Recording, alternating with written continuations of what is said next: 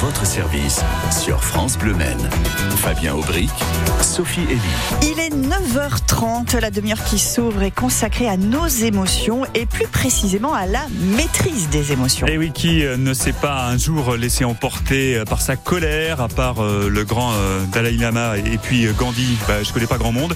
Comment rester maître de, de soi un jour d'examen ou peut-être un jour d'entretien d'embauche? Autant de questions que nous posons à un expert. Oui, c'est Laurent Chrysostome, coach professionnel au Où il a créé l'entreprise de conseil Up Your Life Coaching. Vous pouvez témoigner et poser vos questions au 02 43 29 10 10. À votre service. À votre service. Sur France Bleu Maine. Bonjour Laurent Chrysostome. Bonjour à tous. On va peut-être commencer avec une définition, on va faire simple. C'est quoi une, une émotion? Qu'est-ce qu'une émotion? Une émission de radio, on sait, mais une émotion, c'est une émotion. Oui, une émotion. Euh, c'est important de la distinguer du, du, sentiment. En fait, une émotion, c'est vraiment un état euh, affectif intense à son pic d'intensité et avec une sensation euh, agréable ou désagréable. Et ce qui est intéressant, c'est de voir qu'il y a un déclencheur en fait les neurosciences diraient un stimulus, il y a un déclencheur, c'est parce que la porte là va s'ouvrir brusquement que peut-être je vais avoir peur. Ouais, ça n'arrive pas par hasard, c'est lié à un fait autour de soi. Voilà, il y a un déclencheur et contrairement au sentiment, alors c'était hier la Saint-Valentin, donc si je fais, euh, je garde encore un peu la métaphore, contrairement au sentiment amoureux où il n'a pas besoin d'être réactivé euh, à chaque fois, qu'il n'y a pas de déclencheur en tant que tel, bah, l'émotion, euh, voilà, un stimulus qui va faire que il se passe ça, donc j'ai une émotion. Et elle est par définition temporaire l'émotion? Alors dans le pic euh, d'intensité, elle est d'une courte durée. Après, voilà, elle peut prendre une forme un peu plus diluée, mais rester encore euh, quelques minutes, euh, voire un peu plus. Vous avez cité la peur. Quelles sont les émotions fondamentales On va dire quatre émotions de base que chacun connaît bien, puis une cinquième, une sixième. Donc la joie, pour commencer par elle quand même, la joie, la colère, la peur, la tristesse.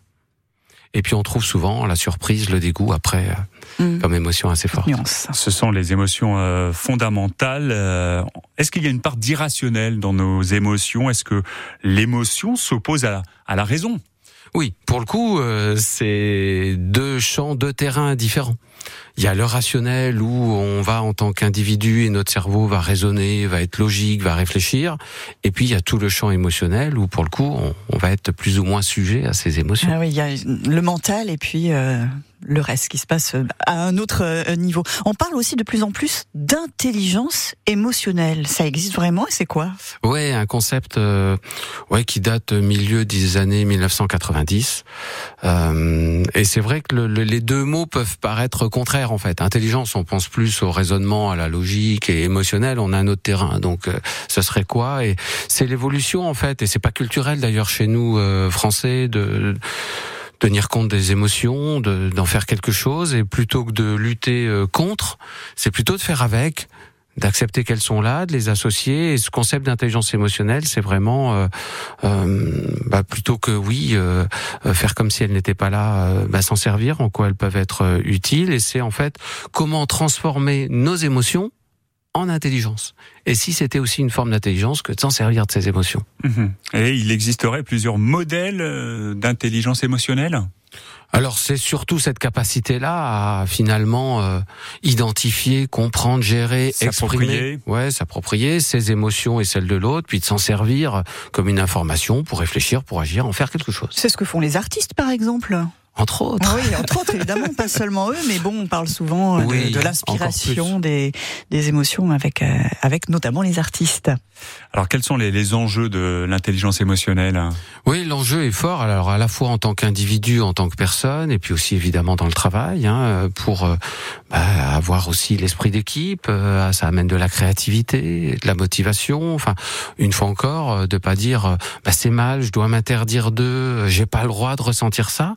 Hein, vous avez peut-être rencontré cette situation où parfois une personne s'excuse en fait d'avoir eu l'alarme à ou pardon, euh, désolé, j'ai été ému. Non, hein, c'est vraiment euh, petit à petit culturellement de faire le pas, de l'intégrer, de se dire non non, ça fait partie de soi et comment ça peut être utile et c'est un enjeu fort justement, euh, bah, déjà de les accepter, de les reconnaître pour ah soi. Oui. Et oui, c'est ça. Il faut donc les accepter, les identifier, les analyser aussi. Voilà, de faire avec et les respecter pour soi d'ailleurs déjà, de se dire j'ai le droit d'être ému quand je vois Titanic, même si je suis un homme.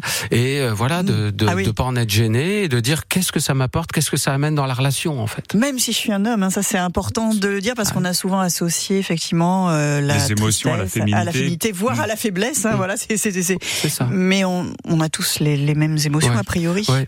Il y a une belle image euh, que vous avez peut-être en tête, qui est euh, lors du départ à la retraite de Roger Federer, ce grand champion de tennis. euh, c'est en, en, en mars 2022, je crois, et il est euh, main dans la main avec Raphaël Nadal. Je sais pas si, Ouais, vous- si, si, si. chacun a Ah oui. cette image. Ils Ah sont oui. en pleurs tous les deux. Ils se tiennent la main, deux hommes en plus. Enfin voilà, on pourrait se dire ils cumulent tout ce qu'il faudrait pas faire. Et Est-ce que ça décrédibilise, délégitime tout leur statut, euh, leur euh, rôle de champion? Au contraire, hein, le fait de partager émotionnellement euh, permet de se montrer plus authentique, en fait, plus sincère, plus humain. Et vous le disiez euh, très justement, Sophie, être émotif, ce n'est pas être faible. En tous les cas, on peut balayer ce, ce cliché. Alors, comment gérer ces émotions?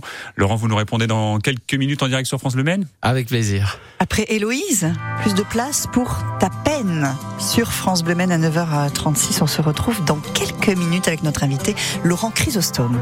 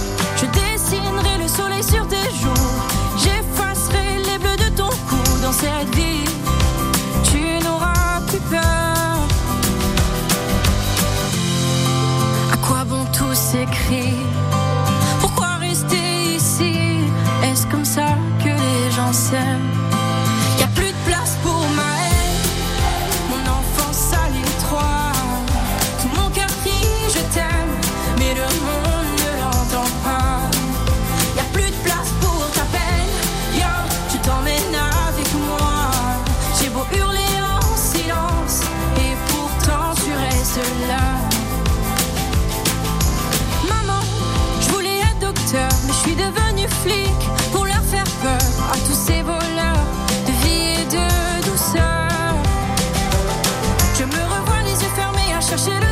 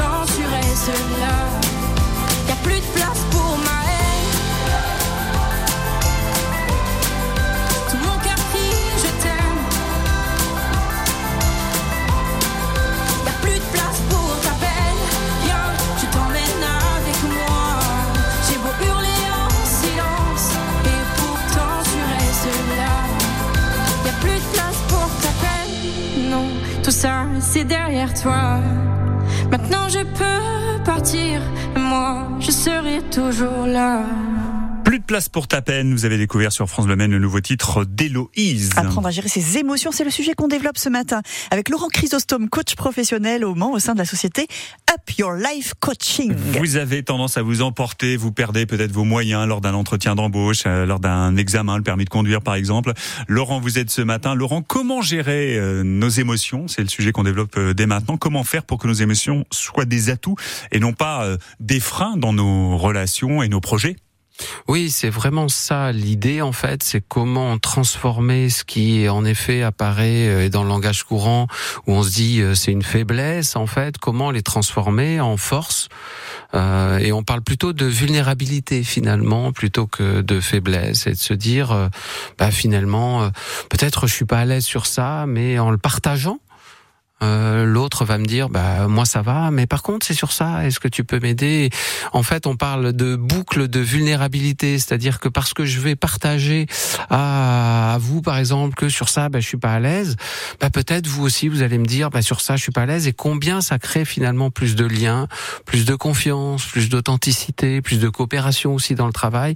D'oser se partager que bah oui euh, je suis pas Superman et ce sont des masques en fait qu'on se donne en société voire dans le travail travail, de dire non, non, j'ai peur de rien, non, je suis pas triste, je fais comme si, mais c'est un leurre. Chacun sait que quand il se passe tel événement, bah, je peux être triste, je peux avoir peur, je peux être stressé, et de l'accepter. Ça veut dire oser dire à un collègue de travail, par exemple, voire même à son supérieur, quand tu me parles comme ça, euh, ça me convient pas, enfin, je, je ressens telle ou telle chose. Exactement, oui.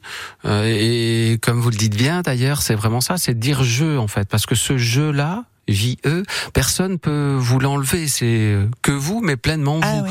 Euh, moi, quand il se passe ça, je me sens en colère, je me sens agacé, je me sens blessé, humilié. Euh, et de Plutôt faire que de dire tu me parles mal, Voilà, vous me parlez exactement. mal. Ah oui. parce que c'est pas l'autre va pas blesser tout le temps pour tout le monde. C'est en tout cas moi quand il se passe ça, je me sens euh, blessé par ça et comment on peut faire pour que idéalement on fasse autrement. Alors ça, c'est pour euh, nos émotions personnelles. Que faire, Laurent Chrysostome, des émotions des autres, de la personne qu'on a en face de soi, qui est peut-être de mauvaise humeur, euh, voilà, avec qui on peut, euh, dont on peut ressentir quelque chose d'un- d'un peu perturbant? Oui, hein, déjà pas facile de gérer son émotion et puis en plus en plus, si on doit faire avec celle des autres, mais gérer celle de l'autre. L'enfer, c'est les autres, Voilà, Jean-Paul Sartre. tout à Jean-Paul fait, Sartre. Tout à fait. Donc euh, pas toujours évident et euh, j'ai envie de dire aussi le euh, le premier pas vers la relation est un pas de soi à soi. Déjà, comment je suis au clair avec déjà moi-même Hum. avant d'entrer en relation avec l'autre et de recevoir euh, toute sa colère peut-être. Hum. Donc pas toujours évident. Donc, de- hiérarchiquement, il y a un premier travail sur soi-même, et ensuite euh, voir comment euh, on gère les émotions des autres. Oui, ça participe déjà pour soi de se, de se connaître, d'être au clair, parce que finalement, ça paraît une évidence, mais avant que l'autre débarque peut-être dans mon bureau euh, tout en colère, moi ça allait, hein, enfin j'étais calme. Et il y a souvent ce phénomène en fait de contagion émotionnelle, c'est-à-dire que je vais entièrement être contaminé par l'émotion de l'autre. Euh, On parle d'éponge émotionnelle, souvent les gens disent ça. Moi je suis une éponge, je vais tout prendre. Or non, hein, les, les deux plus belles démarches en fait qu'il y a à avoir, c'est euh, à la fois le silence, parfois il y a rien d'autre à faire, et puis aussi la reformulation. Enfin, je vois bien que tu es en colère par rapport à ça et que petit à petit, idéalement, bah, ça se calme et puis qu'on puisse raisonner après ensemble, parce que sur ce terrain émotionnel, il y a rien à faire avant finalement. ça a l'air simple comme ça, mais ça ne l'est pas. hein. On est d'accord, on n'a pas trop ces habitudes-là. Non, puis c'est un travail de chaque jour, et puis il y a des loupés, mais c'est au moins de tendre au maximum vers ne pas couper la parole à l'autre. Euh, Vous connaissez cette belle phrase à quelqu'un qui est super énervé, non mais calme-toi, vous avez vu comment c'est efficace. Donc ça sert à rien parce que ça glisse, l'autre vous écoute pas. Donc euh, il y a plutôt à rien faire. Et ça veut pas dire que vous êtes d'accord, ça veut pas dire qu'il a raison, ça veut pas dire que vous êtes faible. Voilà, il y a à attendre ce temps-là, et puis après, quand les deux cerveaux euh, deviennent disponibles, peut-être que l'autre entende ah bah ouais j'avais pas telle information, ah bah ouais je me suis énervé pour rien. Mais ça il va l'entendre quand il résonnera. Est-ce qu'il y a des exercices euh, qui permettent de maîtriser ces émotions? Ouais, le plus bel exercice, euh, c'est en tout cas euh, a posteriori, parce que à chaud c'est évidemment pas évident, mais a posteriori de décortiquer euh, toute une situation et de se dire finalement, il s'est passé ça, qu'est-ce qui a déclenché, dans quel état ça m'a mis, quelles conséquences ça a eu, et si les conséquences euh, m'ont moyennement plu, bah, de voir ce que je peux changer. Et en fait, en retraçant tout ce fil, de se rendre compte que finalement, c'est moins la situation qui a créé euh, mon émotion que finalement ce que ça vient chercher en moi. Et ce que ça vient chercher le plus souvent, évidemment, sont des valeurs, des besoins qui n'ont pas été respectés. C'est parce qu'on vient chatouiller là bah, que je vois tout rouge. Et le fait de les identifier à froid et de se dire, je sais que quand on vient toucher là, bah, je vois tout rouge, ça permet, ça paraît rien, mais de mettre un fossé déjà entre l'émotion et l'action et, d'arriver à mieux la canaliser. Et se comprendre, se connaître, euh, on en revient à ce que vous disiez il y a un instant, c'est c'est essentiel dans cette notion de maîtrise euh, des émotions. C'est le sujet qu'on développe avec vous, Laurent Chrysostome. Vous êtes coach professionnel au Mans, c'est l'entreprise Uplight Coaching. On revient dans un instant pour prendre peut-être des exemples concrets, les entretiens d'embauche, euh, euh, les situations de changement aussi qu'on n'aime pas. Vous nous en parlez dans un instant, euh, Laurent Oui, avec plaisir à nouveau. Après The Beach Boys, I Get Round sur France Bleu Maine. driving up and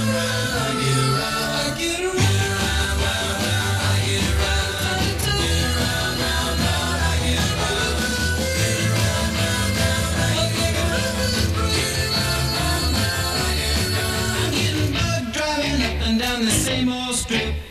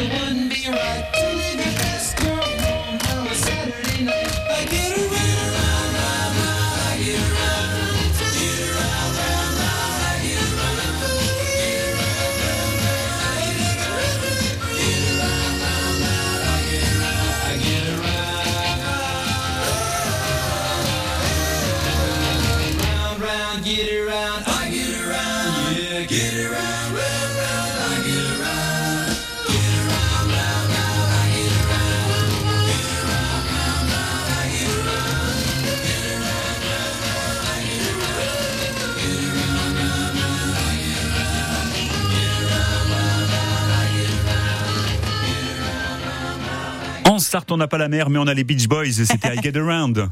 À votre service sur France Bleu Maine. Fabien Aubry, Sophie Elie. Et on s'intéresse au vaste sujet de nos émotions ce matin et plus précisément à la maîtrise des émotions. Nous sommes avec Laurent Chrysostome, coach professionnel au Mans. C'est euh, l'entreprise de conseil euh, Up Your Life Coaching. Elle est peut-être un exemple concret, l'entretien d'embauche qui crée du stress, de l'appréhension.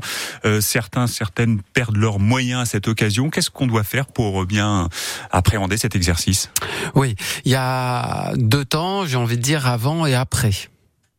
Avant déjà, et ce qui est intéressant euh, émotionnellement aussi, c'est de couper court à la petite musique intérieure que je peux avoir, à ma petite voix négative qui va venir me plomber et dire euh, oh là là je vais pas y arriver ou oh là là ils ont pas besoin de moi. Donc avant l'entretien déjà d'arriver, de se dire il y a cette offre-là, j'ai postulé euh, voilà à tel poste et que euh, bah, le, le, le recruteur en fait est intéressé par mon profil puisqu'il il veut me voir. Donc c'est déjà d'y aller le plus objectivement possible. Donc ça c'est plutôt avant et puis pendant aussi c'est vrai qu'il peut y avoir euh, une période un peu de, de stress, d'anxiété. Euh, par rapport euh, à l'émotion de l'autre que l'on citait où il y a silence, reformulation.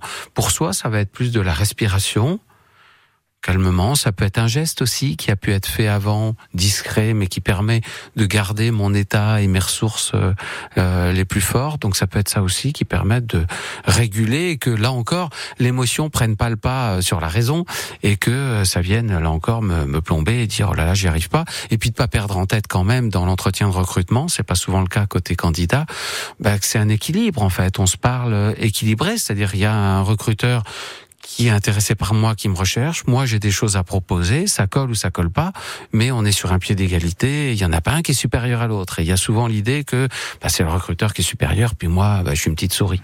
Après, il y a euh, le trac aussi qui peut être naturel. Est-ce qu'on peut tout à fait dire lors d'un entretien d'embauche, euh, pardon, je suis un petit peu intimidé, mais ça va aller. Enfin, voilà, euh, peut-être aussi expliquer ce qui est en train de se passer, et ça permet euh, de passer à autre chose? Oui, là encore, le fait d'exprimer son émotion va permettre de la faire redescendre le plus souvent, de la canaliser. Mm. Et puis, euh, l'axe aussi intéressant, c'est que ça autorise l'autre parfois aussi à partager ce qu'il aurait peut-être pas fait. C'est-à-dire le fait de dire, oh là là, ben, je, suis- je suis vraiment intéressé par euh, le poste que vous proposez. Euh, Voilà, je, je suis stressé, j'y pense depuis hier. Voilà, peut permettre d'aller mieux parce que je l'ai mis à l'extérieur, je l'ai déposé. Et puis l'autre peut dire euh, un mot et voilà, ça, ça peut aider. C'est la racine même de l'émotion d'ailleurs. Si on donne son étymologie, racine euh, latine, c'est ex movere, movere parce que ça, c'est moteur, ça met en mouvement, et ex avec cette idée de la mettre à l'extérieur, de l'extérioriser, de l'exprimer. Mais vous voyez culturellement combien on l'a mise sous le Oh tapis là, au oui. contraire.